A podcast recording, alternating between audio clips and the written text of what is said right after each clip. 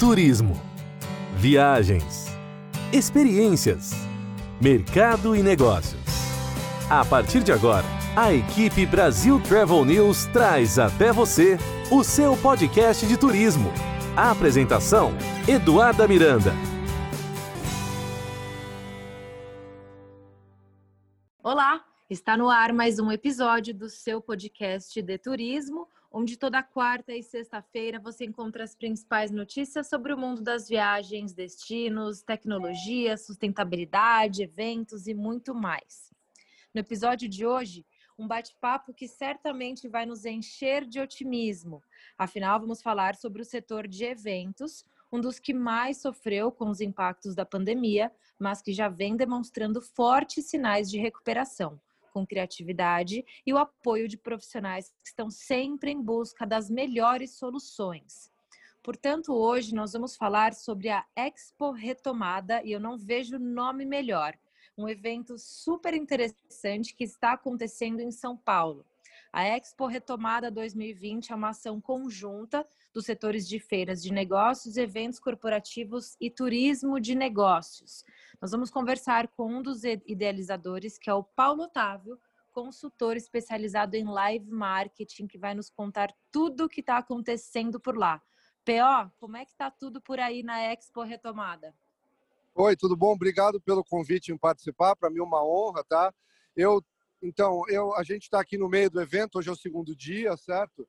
E vale lembrar que a gente, quando teve a ideia desse evento, há algum tempo atrás, eu e o Fernando Lumers, que é outro consultor do setor, a gente viu ou visualizou, teoricamente, que quando acabasse esse período é, de pandemia, a gente necessariamente ia ter que fazer alguma ação forte para que as pessoas recuperassem a confiança em participar novamente de eventos o período que a gente ficou parado foi muito grande, foram sete, oito meses. Né?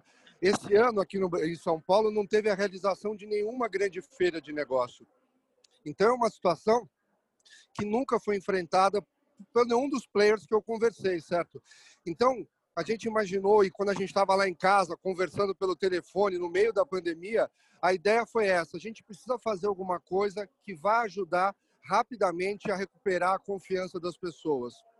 E aí, o velho ditado de casa de ferreiro, o espeto, não, o espeto é de pau ou não pode ser de pau, que é a brincadeira que a gente faz, foi, então tá, então vamos organizar a Expo Retomada, a ideia que a gente teve, que é um evento sem fins lucrativos, aonde é uma oportunidade de quem organiza evento, que são os visitantes, visitar o evento e ter certeza que a implementação dos protocolos pode ser algo, vamos dizer, mais difícil, complicado, mas não é um impeditivo, certo? Com a correta implementação dos protocolos, qualquer organizador de evento deveria sair daqui da Expo Retomada com a sensação de, ok, é possível voltar a realizar eventos face-to-face. Lembrando que hoje na cidade de São Paulo existe uma limitação, um decreto municipal que proíbe a realização de eventos com mais de duas mil pessoas. Então não é um momento da irresponsabilidade de sair organizando qualquer coisa. É um evento onde você precisa dos alvarás, existem limites, existem protocolos. Mas a grande notícia que eu falo, ou a grande novidade, se me permite, é a própria realização do evento, certo? A realização do evento em si já é um grande feito, como eu te falei, porque ficamos sete meses sem realizar nenhum tipo de evento, seja uma feira de negócio, uma convenção, um congresso, né? A, realmente a parada foi muito forte.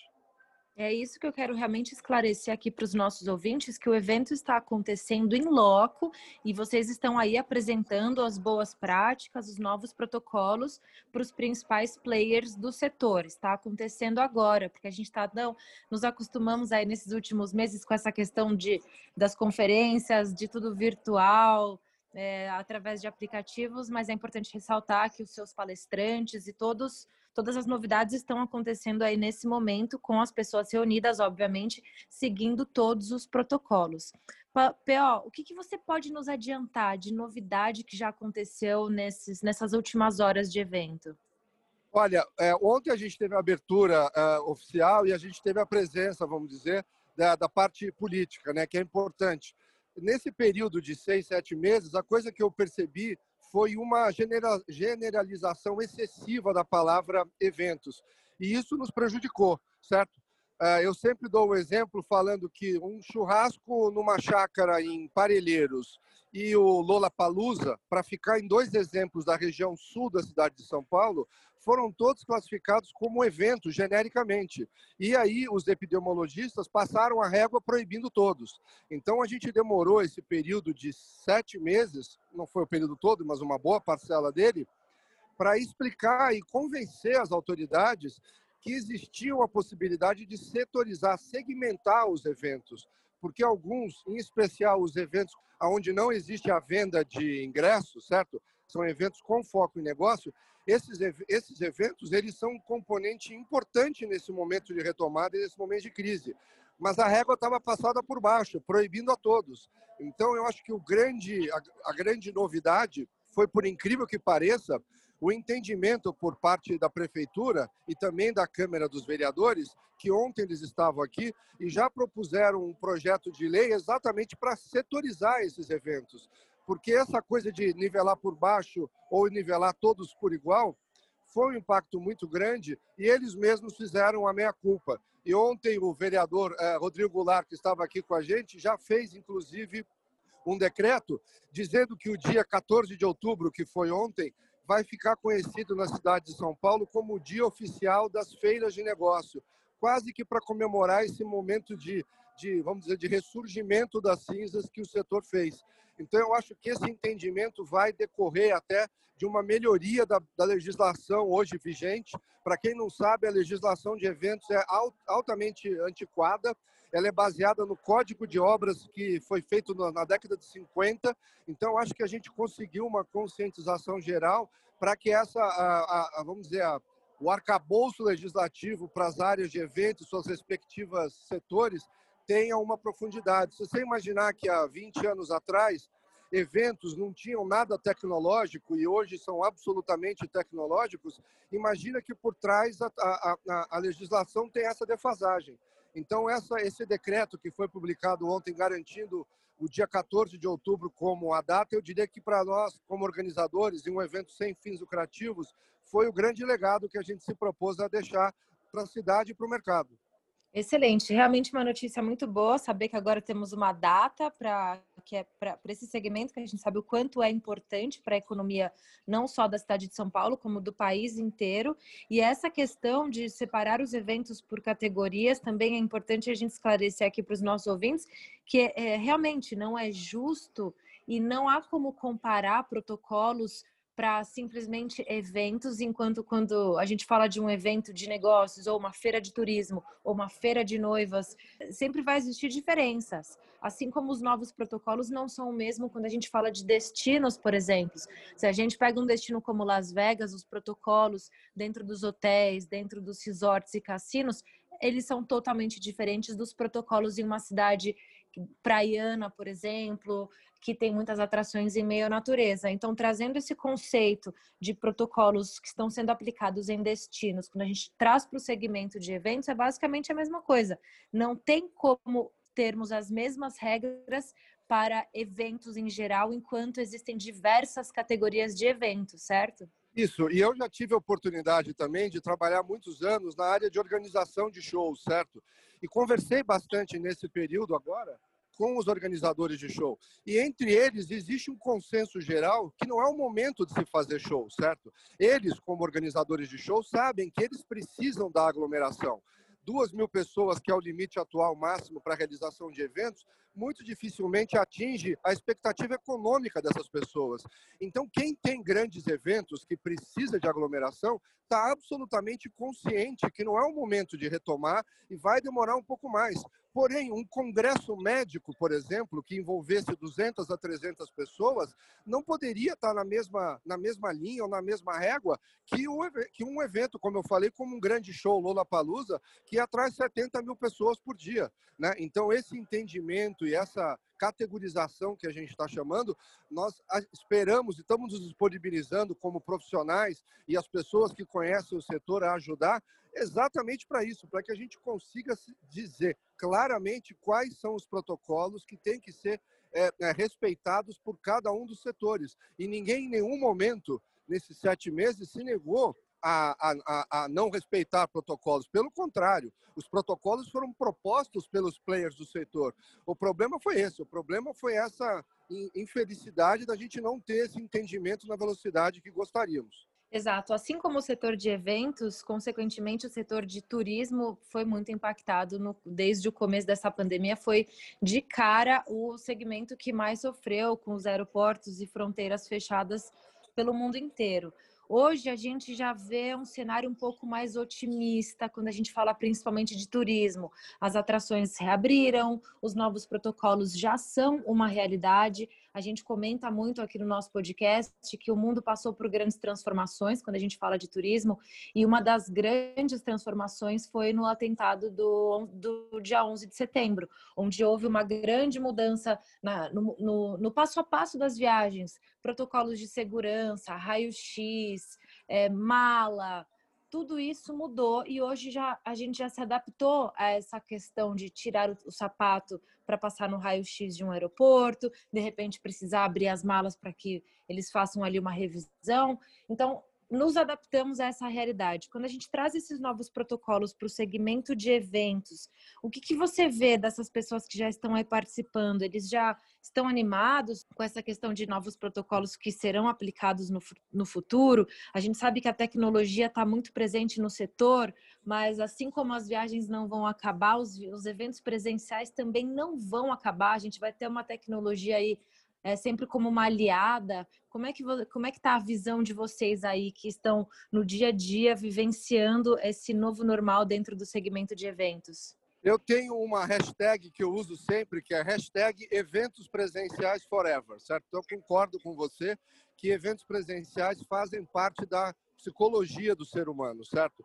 É, os seres humanos são gregários, nós moramos em cidades, trabalhamos em, em colaboramos em grupos, certo? Então isso, essa, essa, esse encontro face to face é uma coisa inerente da, da, da, da, da nossa, vamos dizer, da raça humana acredito que mesmo passando por um problema terrível como foi essa, essa pandemia e com perdas irreparáveis para muitas pessoas, é, essa, essa característica humana não será alterada. Né? O que aconteceu foi que se abriu uma janela de oportunidade para os organizadores de eventos em usar a tecnologia como aliado, certo? E não como inimigo. No momento da impossibilidade das lives, aquele momento mais alto da pandemia, estávamos impossibilitados e a tecnologia nos salvou. Eu, durante a pandemia, fui para eu fui para a França, fui para Singapura, fui para os Estados Unidos, fui para o Rio de Janeiro sem sair da sala da minha casa, certo? Eu participei de eventos em vários lugares do mundo através da tecnologia. Mas a partir do pressuposto que agora as curvas estão ficando achatadas e existe uma situação de liberalidade numa curva gradual, como eu te falei, a tecnologia é aliada. Então, os organizadores de evento têm que entender que agora, se eles, se eles a gente, por exemplo, está ocupando aqui no São Paulo Expo um espaço de 10 mil metros quadrados. Fazendo uma conta rápida, uma pessoa por metro quadrado, a capacidade seria 10 mil pessoas. A gente, por causa do protocolo, está trabalhando com 10% dessa capacidade, mil pessoas por dia. Mas nós estamos fazendo a transmissão ao vivo dos conteúdos aqui, e no momento de pico ontem, a gente tinha 7, 8 mil pessoas assistindo o, o, o nosso conteúdo aqui. Então, com o passar do tempo, o que eu vejo é isso você vai ter talvez uma quantidade maior, primeiro um número maior de eventos, certo? Porque cada vez mais os, os mercados vão se especializar. E segundo, com uma audiência ampliada, sendo que você vai ter uma audiência física mais VIP, onde você vai ter que entregar uma experiência melhor, e você vai ter a amplitude de uma tecnologia para te levar a sua mensagem até onde o seu evento for relevante. Se for relevante fora do Brasil, inclusive, certo? Então, eu acho que esse é um grande momento de aprendizado para todos, e eu vejo que as pessoas que estão aqui estão animadas com isso. Vários dos players que estão aqui expondo são players de tecnologia. E hoje eu até faço a minha culpa organizando o evento há bastante tempo.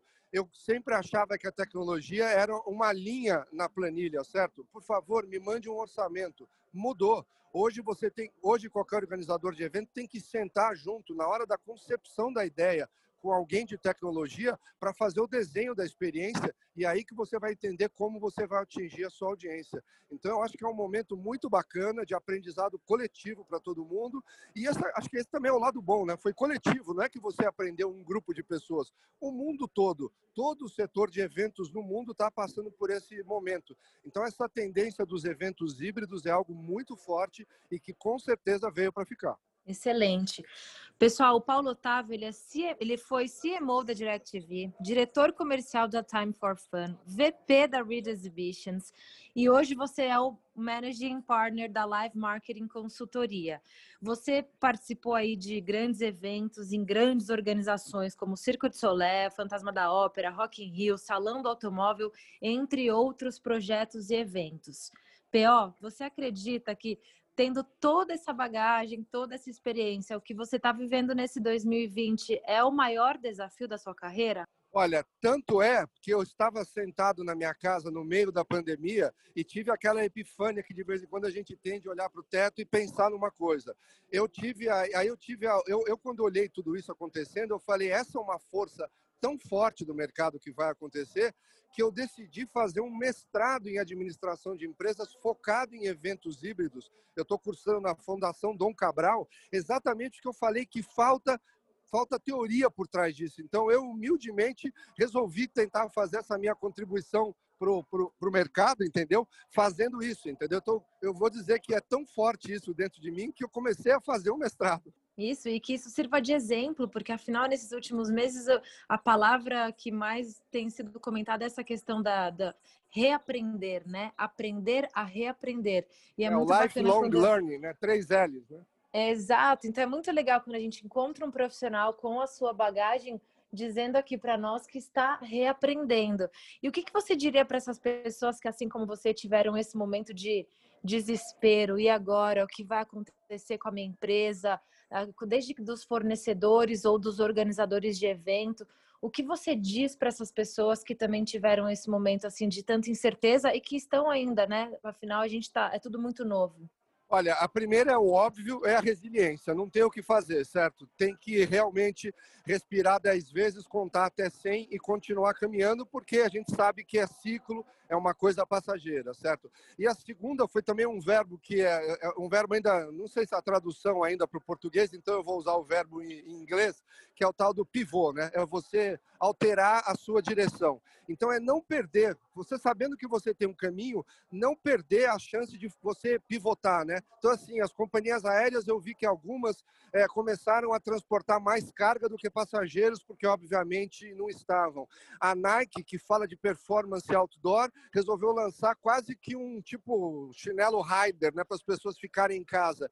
Então é você entender o momento que você está vivendo e de alguma forma esse pivô significa não perder a sua, vamos dizer, o seu DNA, não perder o que te atrai, não perder o que te motiva, mas ao mesmo tempo repensar e pensar se não dá para virar 10 graus para um lado, 15 para o outro, né? E, e fazer as coisas de novo, né?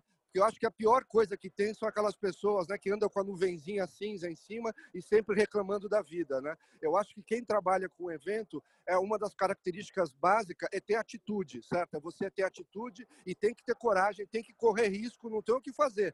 É você medir até onde esse risco e essa atitude tem a ver com a sua personalidade e dar a cara para bater, que é, em última instância, o que eu e o Fernando estamos fazendo aqui, colocando mil pessoas num evento presencial dois dias, é, dois dias, vamos dizer, administrativos, depois que o governador do estado liberou para a fase verde. Exato. O que vocês estão fazendo é história e, consequentemente, vocês já têm aí o 14 de outubro como dia oficial dos eventos de negócios. Isso é realmente magnífico. Eu já deixo aqui é, os meus parabéns pela iniciativa. Eu imagino o desafio que vocês dois vêm enfrentando aí nesses últimos meses, dormindo e acordando e pensando nesse evento que realmente é um marco, Expo Retomada. É, eu, como profissional da área, a vontade que eu tenho é de estar nesse evento. Pena que eu estou aqui nos Estados Unidos, mas só de acompanhar um pouco do que vocês estão publicando ali, das lives. É, realmente, nós que estamos acostumados com essa questão do contato, de estar sempre trocando ideias e querendo saber o que está acontecendo de novo no mercado, a vontade que dá é de estar realmente aí próximo de vocês. Mas enquanto a gente não pode, a gente vai acompanhando de longe. E a gente sabe também que não tem muita coisa boa para acontecer, né, PO? Como você muito bem colocou, a gente tem que saber ser resiliente, aprender a analisar todos os planos de diferentes ângulos. E a gente que está aqui nos bastidores, como mídia especializada, falando sempre, sempre sobre turismo, a gente acredita muito no potencial do Brasil para o próximo ano. A gente sabe que já é uma tendência, as pessoas estão buscando essa questão do turismo de proximidade, viagens de carro, viagens em meia natureza, interior de São Paulo, interior do Nordeste. Isso nos, nos enche de otimismo porque a gente sabe que o brasileiro vai explorar o Brasil agora com outros olhos. Quando a gente traz isso para o segmento de eventos, você acredita ainda mais no potencial do Brasil em geral em relação aos eventos, não somente São Paulo, que a gente sabe da importância da capital em relação aos eventos, mas outros destinos, quando a gente fala, por exemplo, de Nordeste, Sul, que também tem aí grandes centros de convenções, hotéis, como é que você enxerga o futuro dos eventos? Então, eu acredito, basicamente, no curto prazo, na recuperação em V, certo, para esse setor é, ainda a impossibilidade vai gerar a oportunidade, então a vontade das pessoas é aquele movimento do coração, o movimento da vida, né? Sístole e diástole. Então, se tem a contração, vai existir a expansão, né? Então, eu acho, um amigo meu soltou uma frase outro dia, eu estou repetindo ela, porque eu acho que é isso mesmo. 2021 é o ano da revanche, certo? Esse setor vai retomar, certo? Essa coisa do ser local e tudo mais é uma tendência fortíssima. Viagens de carro, viagens em família, viagens aonde a internet tem que estar disponível para as pessoas eventualmente trabalharem e terem lazer. Então, todas essas tendências eu acho que vêm com muita força, certo? E especificamente em relação ao setor de eventos, um parceiro nosso, que é o nosso patrocinador master, é uma empresa francesa, chama GL Events. Eles são a empresa dona do São Paulo Expo, eles gerenciam também no Rio de Janeiro, Rio Centro. É a principal multinacional mundial na gestão de venues, que é o, local onde se realizam as grandes feiras, certo? Eles, nesse último ano, assumiram o controle do Centro de Convenções de Salvador, que foi criado novo ali na praia, e também e há um mês atrás eles assumiram também o, o, o controle do, de, de, gestão, óbvio, do, centro, do novo Centro de Convenções de Santos, que também foi feito na praia.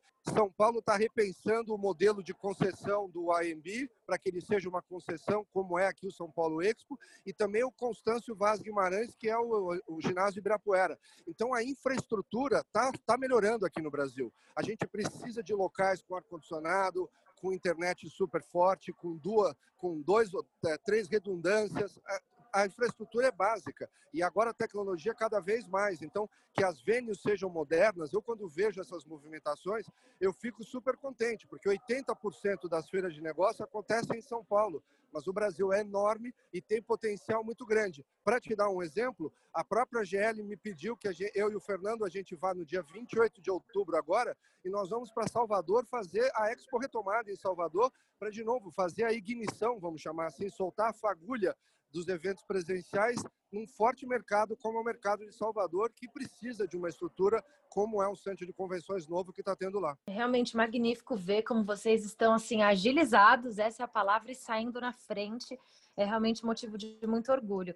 Eu participo de muitos eventos pelo Brasil, pelo mundo. Atualmente estou aqui nos Estados Unidos. Um dos principais eventos que a gente participa aqui se chama IPW, que é o International Powwow. É um evento que reúne mais de 4 mil profissionais do turismo e que, obviamente, esse ano foi cancelado, transferido para setembro de 2021 em Las Vegas. E nós já estamos bastante animados com tudo que eles vão apresentar de novidades para nós nesse evento no ano que vem. E eu vejo que, eu sei que você também participa de eventos no, pelo mundo mundo afora. Eu te ouvi fazendo um comentário que eu achei muito interessante sobre uma vez que você participou de um evento na Alemanha e que você ficou surpreso que lá eles não cobram transporte público, entre outras coisas, para quem é participante de evento, porque eles entendem que isso é sempre um investimento. Eles valorizam muito a coisa de receber um evento e que esse participante seja bem recebido, e eles entendem que trazer um evento vai movimentar a economia e que cada participante tem um papel fundamental né, para a economia e para trazer. Ele gasta ali naquele evento, ele gasta no hotel, ele gasta comprando um presente, ele vai visitar os restaurantes, as lojas. Quando a gente traz isso para o Brasil, o que, que você acha que falta e que no Brasil a gente pode melhorar para tentarmos nos aproximar dessa questão dos eventos que acontecem na Europa, num destino como a Alemanha ou aqui nos Estados Unidos? Bom, eu acho que é o seguinte: se me perguntarem qual é o modelo correto, certo, para fazer a, a, geração de estrutura, eu tenho que dar o braço a torcer e ver que a Alemanha realmente é o país espelho nesse sentido. As grandes feiras mundiais, cada cidade principal da Alemanha tem a sua respectiva Messe, né? Frankfurt Messe, Nuremberg Messe, München Messe, que são os gestores que têm um pavilhão enorme em cada cidade e eles, como Estado, entendem isso como política de Estado. Então, essa integração que você contou foi realmente possível. Eu fui para a Alemanha e depois que eu comprei o ingresso para ir num evento, um minuto depois eu recebo o um e-mail com um QR Code dizendo este é o seu passe para você ir da estação até a venue, né? E eu pensei quantos quilômetros, quantos anos luz nós aqui no Brasil estamos dessa integração, certo? Eu acho que por um problema de déficit, vamos dizer, déficit crônico do Estado brasileiro, e aqui não estou falando do Estado de São Paulo, é o município, é o Estado, é o país, em investimentos, eu acho que esse modelo ideal de ser um modelo público, certo, com uma eficiência de gestão, como são os alemães, não funciona no Brasil. Então, aqui no Brasil, eu vejo que você precisa de um modelo privado, certo? Aqui, a, as empresas privadas é que podem fazer os investimentos e a gestão com eficiência necessária. E essa integração com o poder público é que fica como o grande desafio, certo? Eu acho que isso é algo que a gente ainda precisa sonhar, sonhar de, de olhos abertos e agir para que a gente consiga reduzir esse gap que a gente tem em relação à organização. Nos Estados Unidos, o modelo é híbrido, tem algumas cidades que é público, tem outras cidades que é privado mas a integração também é, entre o poder público eu vejo que ela é mais fácil, né? Você percebe quando você vai numa cidade como Chicago, você chega no aeroporto, você vai em direção a uma Cornick Place, você vê é, é, comunicação visual sobre o evento, tal. Então, existe uma integração não tão boa quanto a Alemanha, mas existe. E aqui no Brasil, infelizmente, a gente está um pouquinho atrás em relação a isso, mas o que me deixa animado é que eu percebo que, sejam os hotéis privados ou algumas prefeituras que estão acordando para esse tipo de investimento, estão realmente disponibilizando uma estrutura espetacular para os organizadores de evento e com aquela coisa, é, você will build it, they will come, certo? Então, construa e eles virão. Exatamente. Eu não posso deixar de comentar também, P.O., existe um termo que a gente vem comentando muito aqui no nosso podcast, que quem compartilhou com a gente foi o Brian Kramer, que é um escritor palestrante americano. É, ele diz o seguinte: fala-se muito no nosso segmento, né, turismo e eventos em geral, na questão do B2B e do B2C. E o Brian Kramer, ele criou esse termo que ele chama de age to que é human to human, e que está super em alta, porque tem o B2B, tem o B2C, mas, mas o human to human, de humano para humano, nunca vai acabar, e esse sim que é o fundamental. Eu queria saber o que você pensa sobre isso. Eu concordo em gênero, grau, número, depois você me dá a referência do que ele está lendo, que eu vou usar, inclusive, no meu mestrado, porque eu acho que é exatamente isso, certo? Somos seres humanos, nós nos relacionamos, sabemos colaborar. Acho que deve ter acontecido um ou outro casamento via Zoom durante a, pandemia, mas tenho certeza que depois que acabar, tudo que for realmente importante para nossas vidas e quando a gente quer ter emoção e gerar confiança, isso é um encontro no olho, no face to face e no toque. Isso, como eu te falei, faz parte, né? O que acontece é que essa setorização que a gente está tentando fazer agora no mercado vai exatamente separar, porque como os eventos B2C, né, os grandes shows, têm muita visibilidade, essa visibilidade atrapalha essa não visibilidade de eventos com foco em negócio. Por exemplo, às vezes você está acontecendo o principal congresso médico mundial numa cidade e não necessariamente as pessoas estão sabendo disso, porque é só aquela comunidade específica que sabe. Então, esse, quando a gente extrapola do B2B e B2C para H2C, como você está falando, human to human, eu acho que é a essência do que a gente faz. Magnífico. P.O., muito obrigada, muito sucesso, muito obrigada por ter conseguido esse espaço aí na sua agenda para falar aqui com a gente, com nossos ouvintes. É, desejo muito sucesso nessa Expo retomada e eu espero muito que a nossa próxima entrevista seja presencial. Nosso podcast vai continuar, as pessoas estão adorando, mas eu quero muito poder fazer uma entrevista presencial com vocês por aí também. Muito obrigada pelo seu tempo e pela sua iniciativa magnífica. Obrigado você, essa é uma oportunidade muito legal eu sempre falo o seguinte: eventos geram conexões comerciais e geram conexões emocionais. Eventos precisam de colaboração e com colaboração a gente pode mudar o mundo. Então vamos sonhar alto e vamos, vamos trabalhar. Maravilhoso, sucesso. Muito obrigado.